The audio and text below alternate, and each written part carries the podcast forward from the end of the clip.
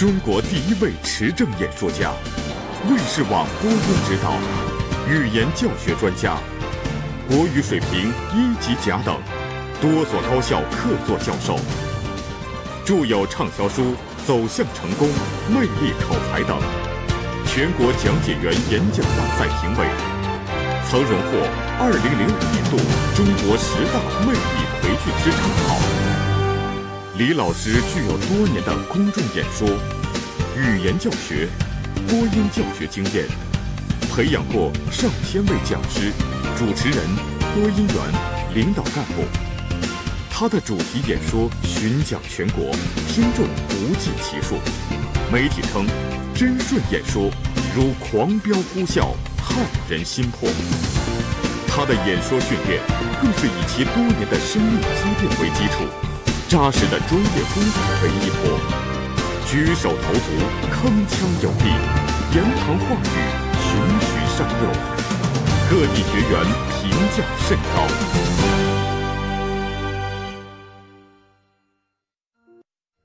你想什么，你就会吸引什么；你聚焦什么，你就会获得相应的人生。吸引力法则，加拿大作者迈克尔·劳塞尔精心杰作。鼓舞人心，抚慰心灵，提升健康，成就梦想。吸引力法则全球热潮频频掀起。人生在世，到底应该何去何从？究竟应该怎样努力才能获得成功，走向辉煌？迷在哪里？真相是什么？如何开发潜力？怎样使用好自己的心灵？中国著名演说家李真顺先生激情演绎：“信念就是吸引力，语言改变吸引力，培养主动吸引力，实际运用吸引力，四大板块环环相扣，为你揭开吸引力法则之谜。”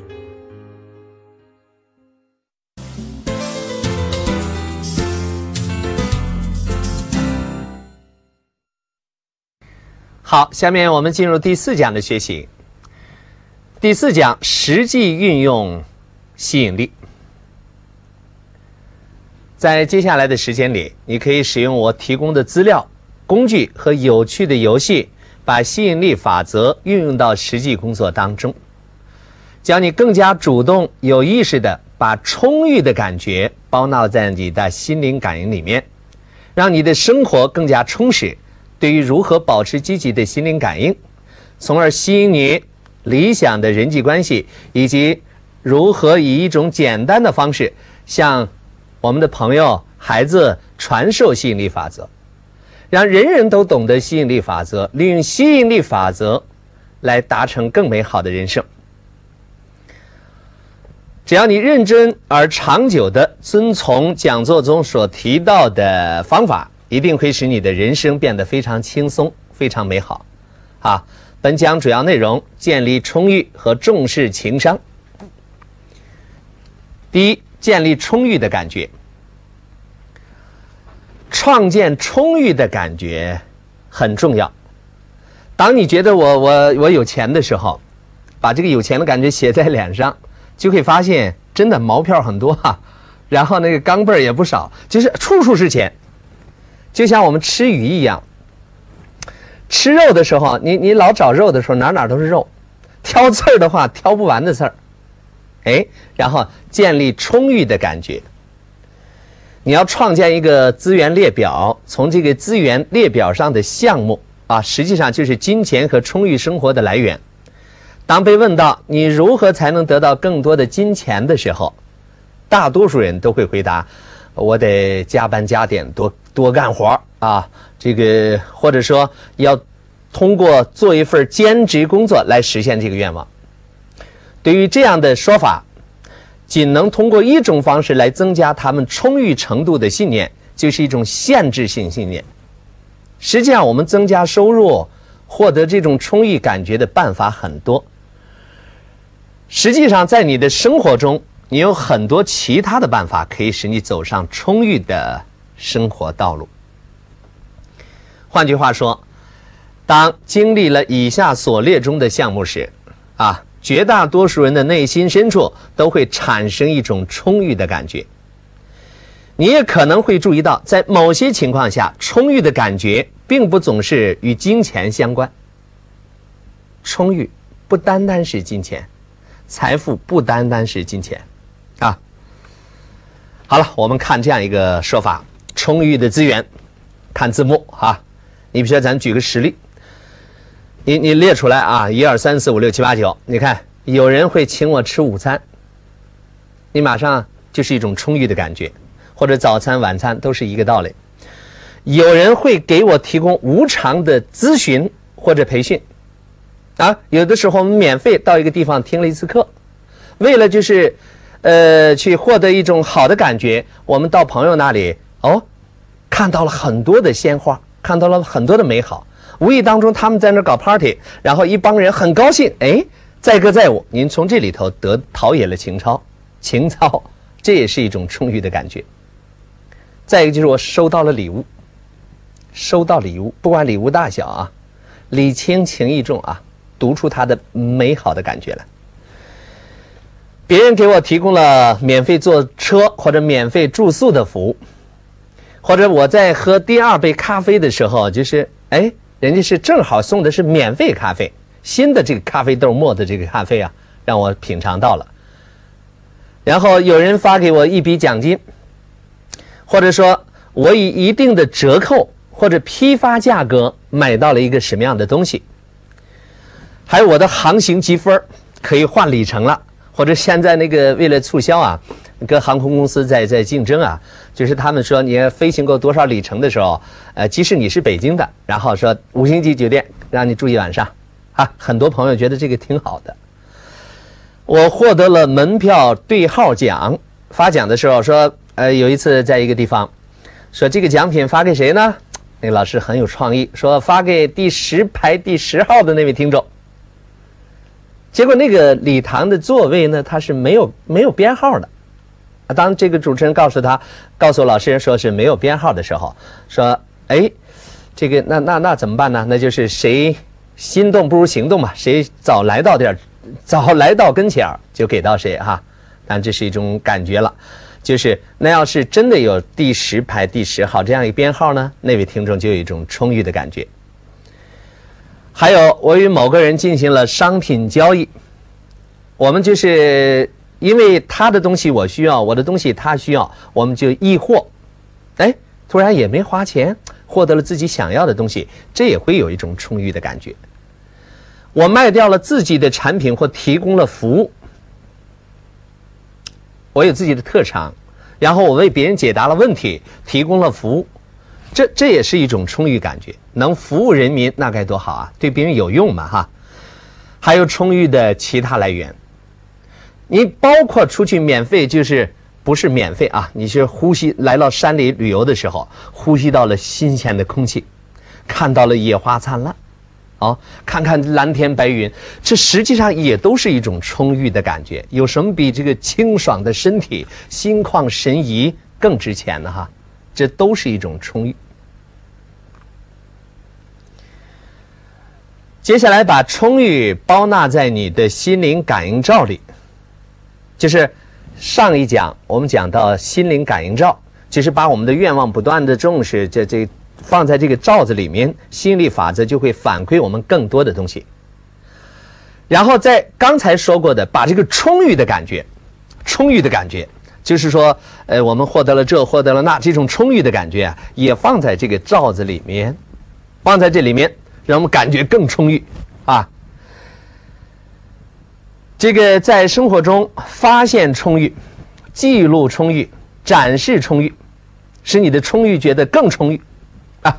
这个时候，你就会发现，充裕给你的积极的心灵感应，你会感觉良好，啊，非常好。一个人老受到赞美，哎，自然就觉得很充裕，我很有优势，很优秀。当他是这样一表现，他就会更恪尽职守，或者无形当中他会发挥的更加淋漓尽致，哈，这都是充裕感觉带来的好的效果，好的心灵感应带吸引力法则，让我们更好。请记住，在任何一个瞬间，包括现在，吸引力法则都会对你发出的心灵感应进行反馈，并且给予你更多的相同的东西，让我们去发现充裕，写出充裕，啊，抓住充充裕，让充裕更充裕。下面是跟踪记录充裕日志的例子，写充裕日记，啊，你每天不是说我们这也不行那也不行吗？一个人老看自己自卑，老看老挑刺儿，老觉得这不那啊，这些东西都不好。我们来记录充裕，记录充裕。你看啊，我是充裕的。比如说啊，这个 日记呢可以这么写：我是充裕的。今天我吸引了充裕。那接下来就是列表。一位朋友为我付了午餐费，在午餐的时候，我得到了半个小时的免费辅导。我从机场回来没花一分钱，因为那天看到了一个朋友搭便车回来了。啊，我从一位客户那里收到了一张支票，我收到了一封表示感谢的电子邮件。啊，我购买的眼镜价格很合算。我在买菜的时候，张大娘还表扬我了。啊，其他，这就是记录充裕啊，记录充裕，请不间断的记录你的充裕日志。在你做这项记录七天之后，你每天发现若干个能够给人带来充裕感觉、带来良好感应的这些东西，记七天以后，你就会发现自己可能会说：“哎呀，就会就会舒展心胸，我我我我太充裕了，就会有这样的感觉。”那如果这个良好的感受你要天天保持的话，你知道是什么？这一定是越来越棒的哈。呃，你要更加主动的发出你的充裕心灵感应，这样吸引力法则就会带给你更多相同的东西，让你更充裕、更富有。从今天开始，各位都写充裕日记。我吸引了什么？一二三四五六七八九十，多写多写。七天之后，你会发现，哇，小伙子很棒，小姑娘很棒啊，每个人都很棒。哎，这种良好的感应这经常环绕在你的周围，在你的心灵感应罩里，总是棒棒棒，行行行，好好好，嘿，你越过越精神啊。充裕记录啊，我很充裕。今天我吸引了什么什么？永远是这样的。再给一个工具，各位。永远要对钱说是。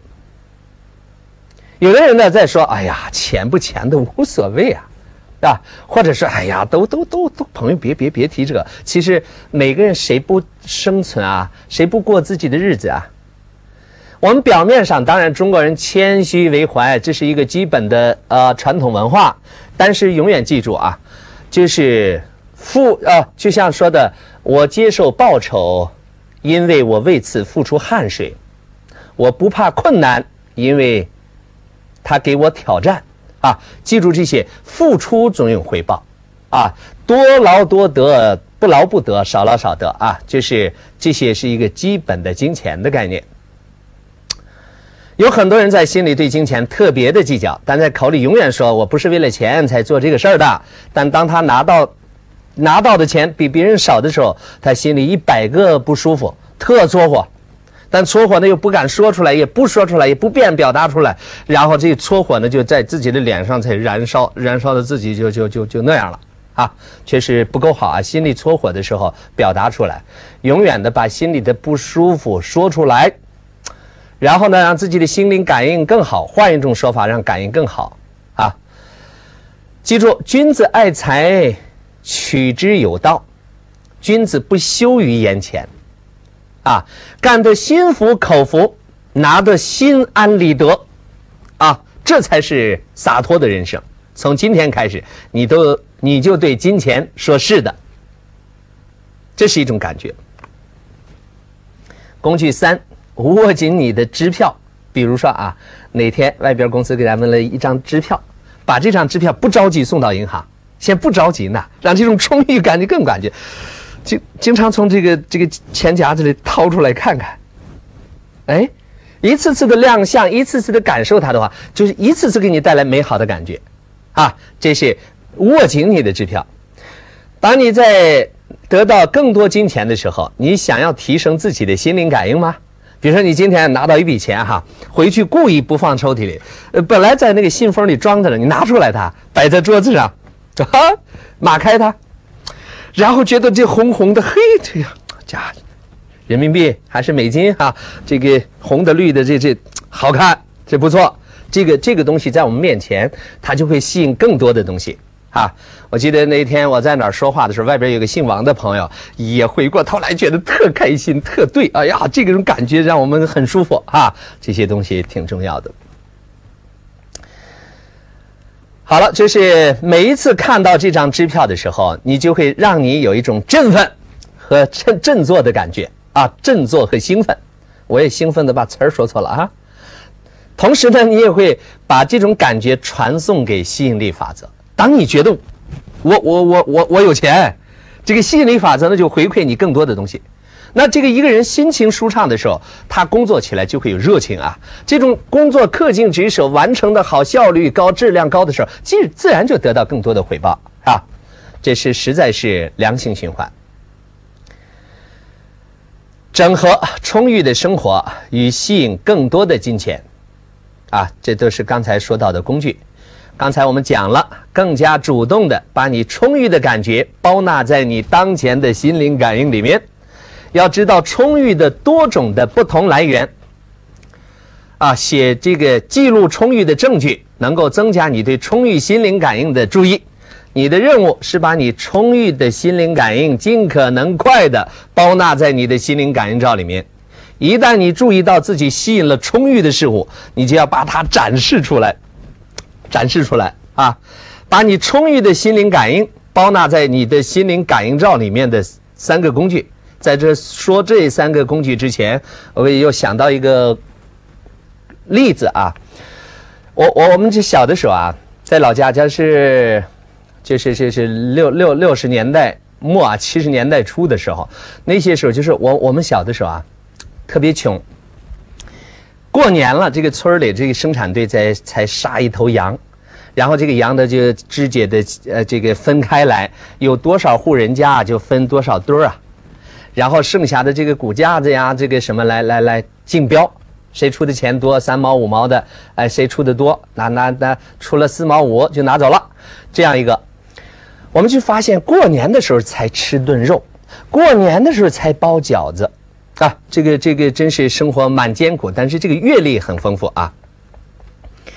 看啊，呃，春节中午呢都吃这个大，然后那个熬菜呀。呃，家里头切了几片肉，当咱这个咱这碗饭里头有肉的时候，哇，这这两片肉啊，永远的飘在上面，摆在上面，充裕的感觉。然后吃第二碗的时候，这俩也没舍得吃啊，盛了第二饭碗饭，还把这个饭在上面，哎呦，就觉得这个吃了好几天肉似的，这这这种感觉，哎，这突然想到，这也是一种充裕的感觉啊。好了，把你充裕的心灵感应包纳在你的心灵感应罩里面的三个工具。第一个，记录充裕证据，啊，永远要对钱说是，握紧你的支票，啊，要不断的展示，展示才会有。就像我们要学会分享幸福啊，好的东西、乐观的东西，不断的分享，对自己有意义，也感染别人。当我们把把这个美好的东西传播开来的时候，我们整个氛围就是。暖暖的、热热的、长长的、亮亮的，哎，心里是舒坦的。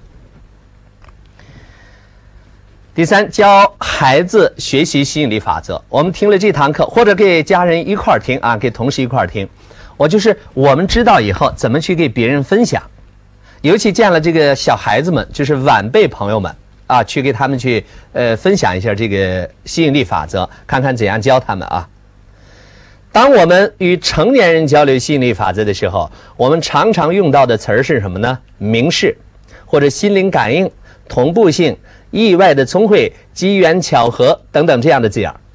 但是，当我们给孩子们讲授吸引力法则的时候，使用他们乐于接受和理解的词语是相当重要的。换个说法，秘诀一啊，使用简单的话语，用感觉取代心灵感应这个词儿。问问孩子们，你们能给我说出一些感觉不好的事情吗？这些小朋友们聪明的很，把不高兴的东西通通给写出来了。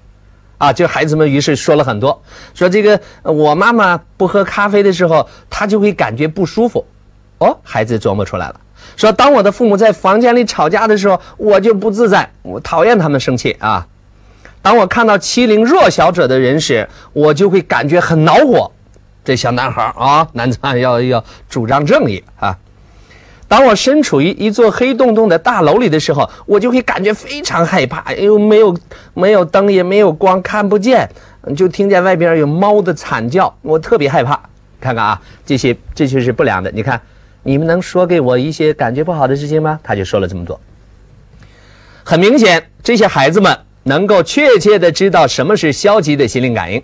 或者至少知道拥有这样的心灵感应是一种不良好的，啊，这个不是一种良好的感觉，啊。秘诀二：让孩子通过自身经历回答问题。比如说，呃，我们利用一个开关的这个模型，把这个开关推上去呢，代表积极的东西、阳光的东西，把推上去，啪，全亮了，哎，就会带来带来光明的感觉，啊，坦荡的感觉。然后，如果拉下来就是负面的、消极的东西啊，这是一个道具。那问孩子们就是这个什么呢？是否愿意掌握一种把消极心灵感应转变成一种积极心灵感应的方法？他们肯定，你愿意感觉好还是感觉不好啊？他说愿意感觉好，就是把开关推上去的概念。他们都兴高采烈的说愿意。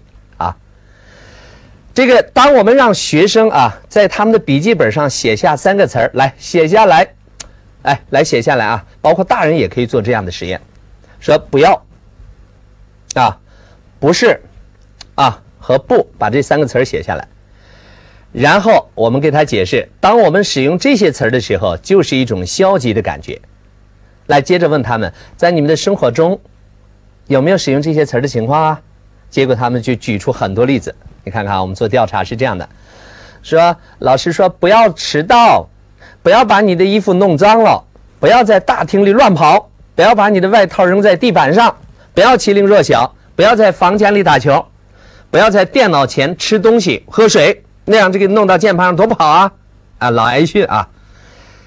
当把这些例子列在黑板上，把刚才这个写到黑板上的时候啊，让这些孩子们大声读出来。你让他啊大声读，不要迟到，不要这个，不要那个，他一一一下整个就是灰头土脸，觉得压抑的很，啊。那么我们换句话说，提出的观点得到了学生们的一致响应啊。我们这个愿意把这个消极的变成积极的啊。接下来我们看看怎么做啊。告诉他们一个喜欢的秘密，既然这些东西不好，来。你想要什么呢？就是用到了前面我们说的工具啊，那些表达方式。那么我想要什么呢？就化消极为积极了，把你想要的东西说出来。你比如说刚才说的，不要迟到，啊，不要把衣服弄脏。你看变成这样了，说按时到达，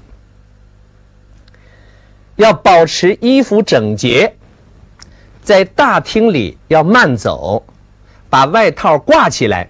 愉快的玩耍，在房间外面玩球，啊，在饭桌上去吃东西喝水。当我们把这个写出来，再让这些孩子读一遍的时候，他会大声的读，按时到达，要保持衣服整洁，越说越兴奋，越说越好看，啊，到底是祖国的花朵，慢慢成长起来，这就是栋梁之才。第四，教授孩子学习吸引力法则的工具，你还可以用利用这个磁性板游戏啊，磁性板，我们自己可以一写刷刮掉，然后写上一些不好的东西刮掉，把这负面的东西消除，再写上好的，哇，就好像拉回来，这些感觉都会给孩子们转变观念，带来积极的感应。工具二：电源开关贴图，还是模型都可以啊。工具三：秘密问题提示，问他想要什么，啊，你满不满意现状？不满意写出来想要什么？工具四：家庭和团体聚会，在家里，在呃父母之间啊，给给家人在一起的时候，或者小朋友来家里玩的时候，一块儿做，效果将会更好。好，这是一个问题。第二个大问题说重视情商。说到今天这个社会啊，智商、情商，后来又演绎的什么呃，就是挫折商啊，什么这商数那商数嘛，反正是特别多。但是智商、智力商数和情商，啊，我们就是了解很多啊。尤其现在呢，对情商呢越来越关注。就像现在走出学历崇拜，走向能力崇拜，叫行家一出手就知有没有啊。情商特别重要，重视情商。今天在竞争非常激烈的环境里面，要想取得成功，你的情商至关重要。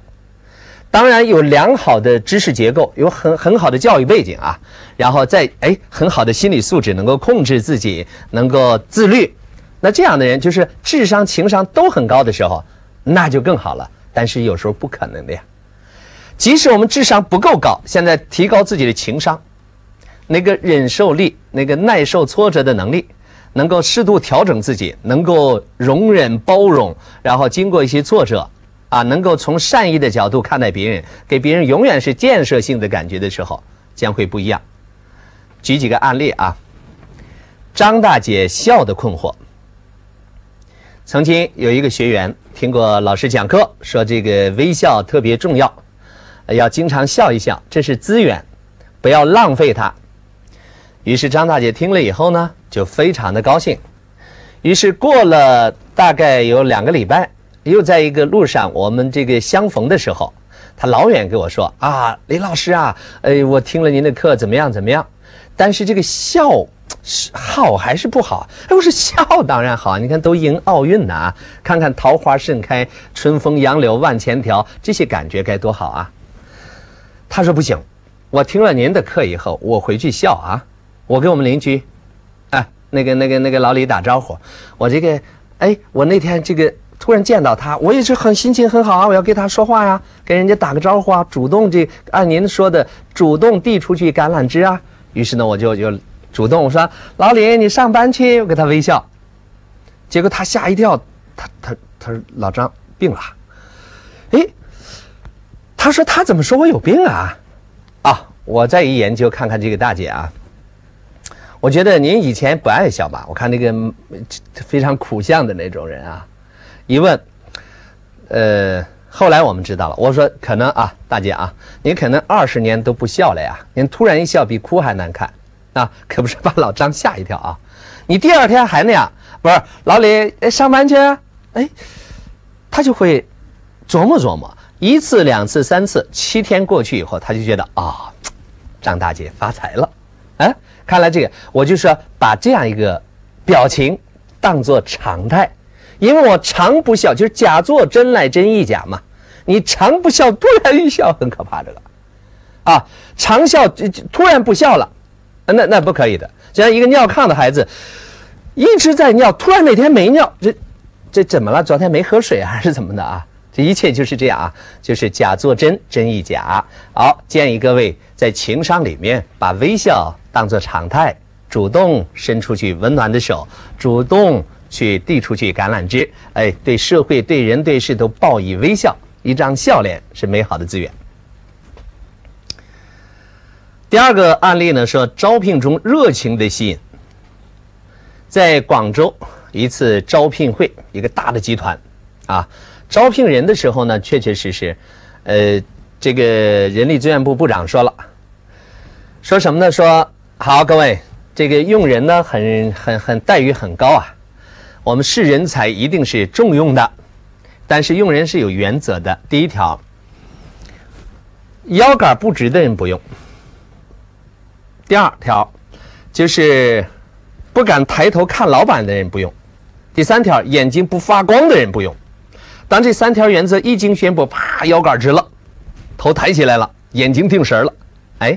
我们经常说我们不能干这，不能干那，其实是什么呢？是我们潜意识啊，我们没有意识到，就是这么平平淡淡，呃，忙忙碌碌走过来，也没有仔细的考察，没有仔细的思考，把那些热情的东西都丢掉了，啊，其实热情，你不管在什么时候哈，热情洋溢肯定会带来很好的结果，热情一点，应该说热情是世界上最大的财富，它的潜在价值呢肯定会超过。金钱和权势，因此，呃，说句文学的话，它就像滋润麦苗的春雨一样珍贵，让时间飞逝，让热情不绝，每个人都会变得对自己、对别人、对社会更有价值的。第三，我们说抗美援朝前夜的激情，在什么？在这个我们四九年建国啊，一九四九年建国，在五零年的时候。正值美国为首的联合国军大举侵略朝鲜，侵略朝鲜，在这个时候呢，你看我们刚建国，非常的穷，但是当这个朝鲜劳动党总书记向我们求援的时候，以毛泽东主席为首的老一代无产阶级革命家还是颇费了一番思量，支援还是不支援？支援我们很穷，我们人力物力财力都有限，不支援呢？战火烧到了鸭绿江边，等于向我们挑衅。但是毛泽东主席讲究什么？就是人穷志不能穷啊。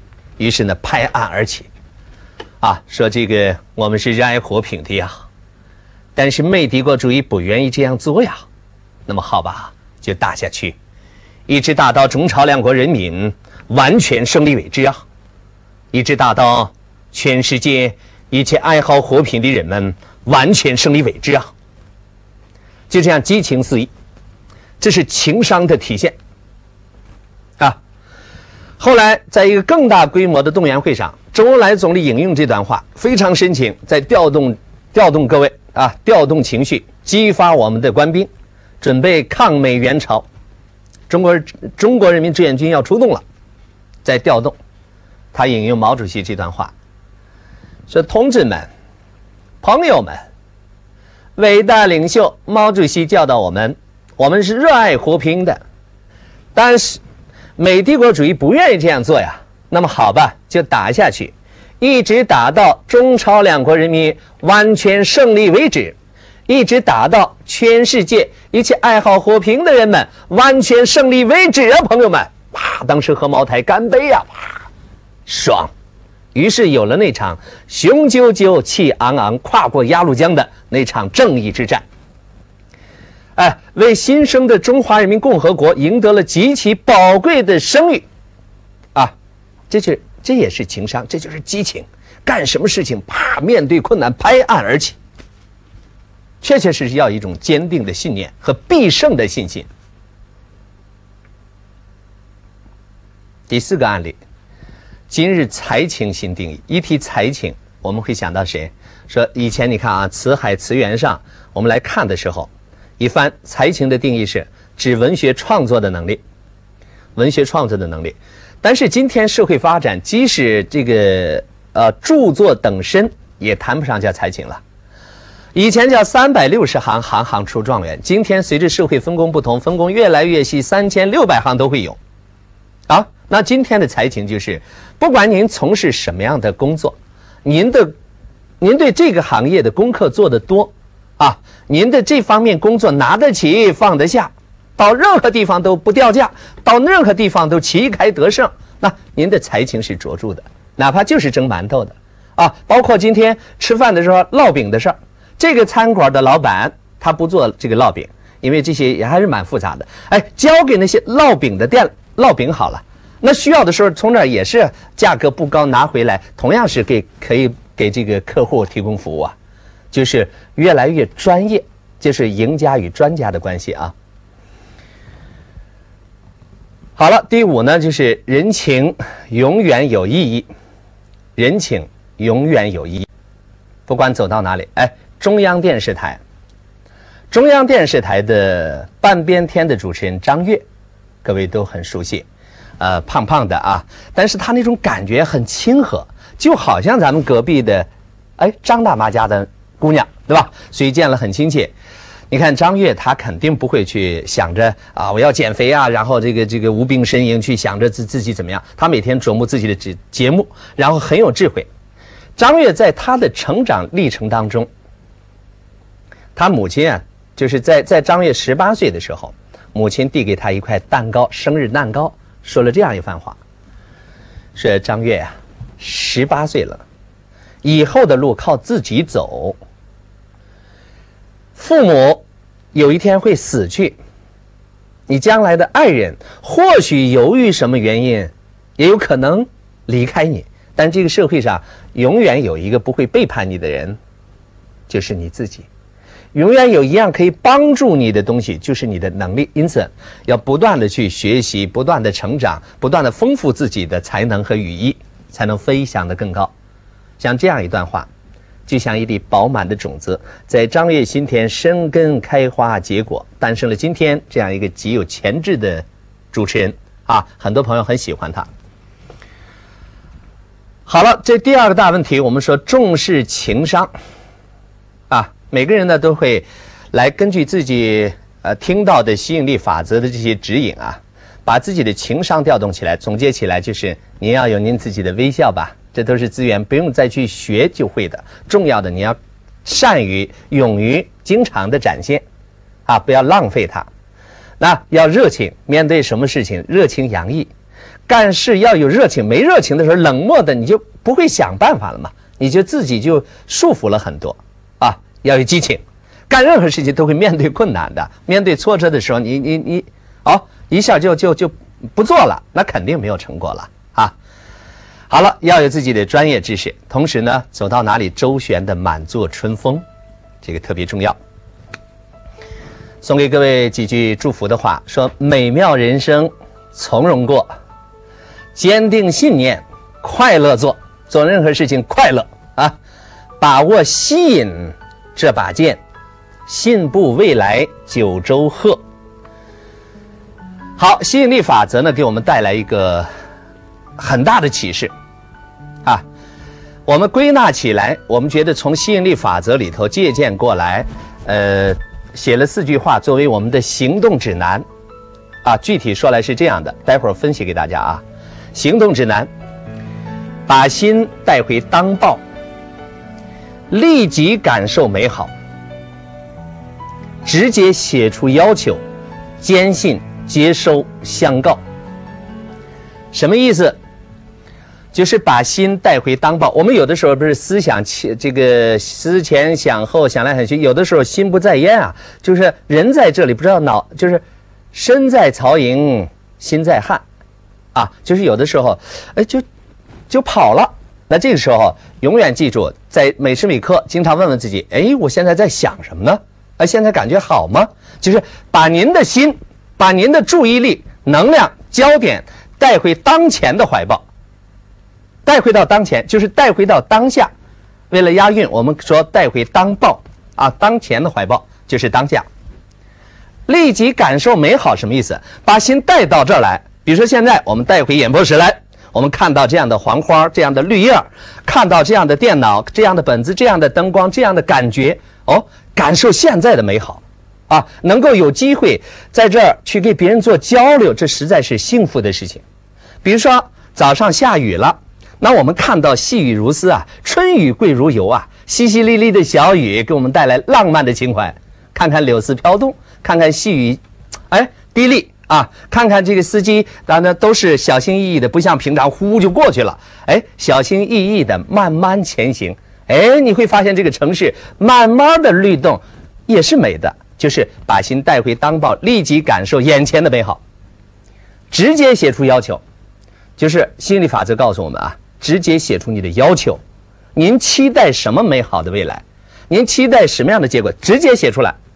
比如说今天早上，我还在在直接写出要求在心里啊，我自己为什么刚才我感慨说下雨了？我开着车，然后体会这些东西，觉得美好，把心带回当报。不管昨天休息好没休息好，反正把这个带回到当前的怀抱，感受这个下雨的早晨的美好，然后直接写出要求，在心灵的那个黑板上，面前的这个白板上写出，我要把吸引力法则今天和朋友们一块拍摄制作成最棒的东西，对观众对朋友有所启示。直接写出要求，然后接下来在你的心里面、心目当中啊，就开始坚信这个会成为事实，坚信它，然后坚信这个就是消除怀疑了嘛？我坚信这个能成功嘛？然后接受，接受就好像成了，就想到咱们拍完以后，哎呀，喝点啤酒，大家一高兴啊，为这次工作的圆满成功来庆贺，就是接收这种美好。然后在你的内心深处，就是你不是一个发射机吗？发射功率频率相同的，就是美好的东西向向周边发射嘛，让周边让这个整个宇宙感受到你这个小宇宙发出去的信息。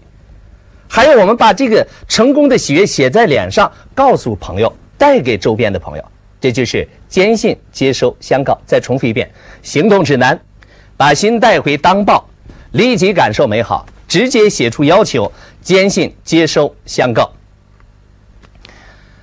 好了，总结吸引力法则，送给大家一副对联儿啊。上联是美思、美言、美感应。下联是每分每行每成真，横批儿吸引力法则。再解释一遍：美好的思想、美好的语言带来美好的感应，美好的氛围、美好的行动使你美梦成真。好了，记住吸引力法则，各位朋友，利用吸引力法则走出金光大道。这次讲座就是这样，谢谢各位。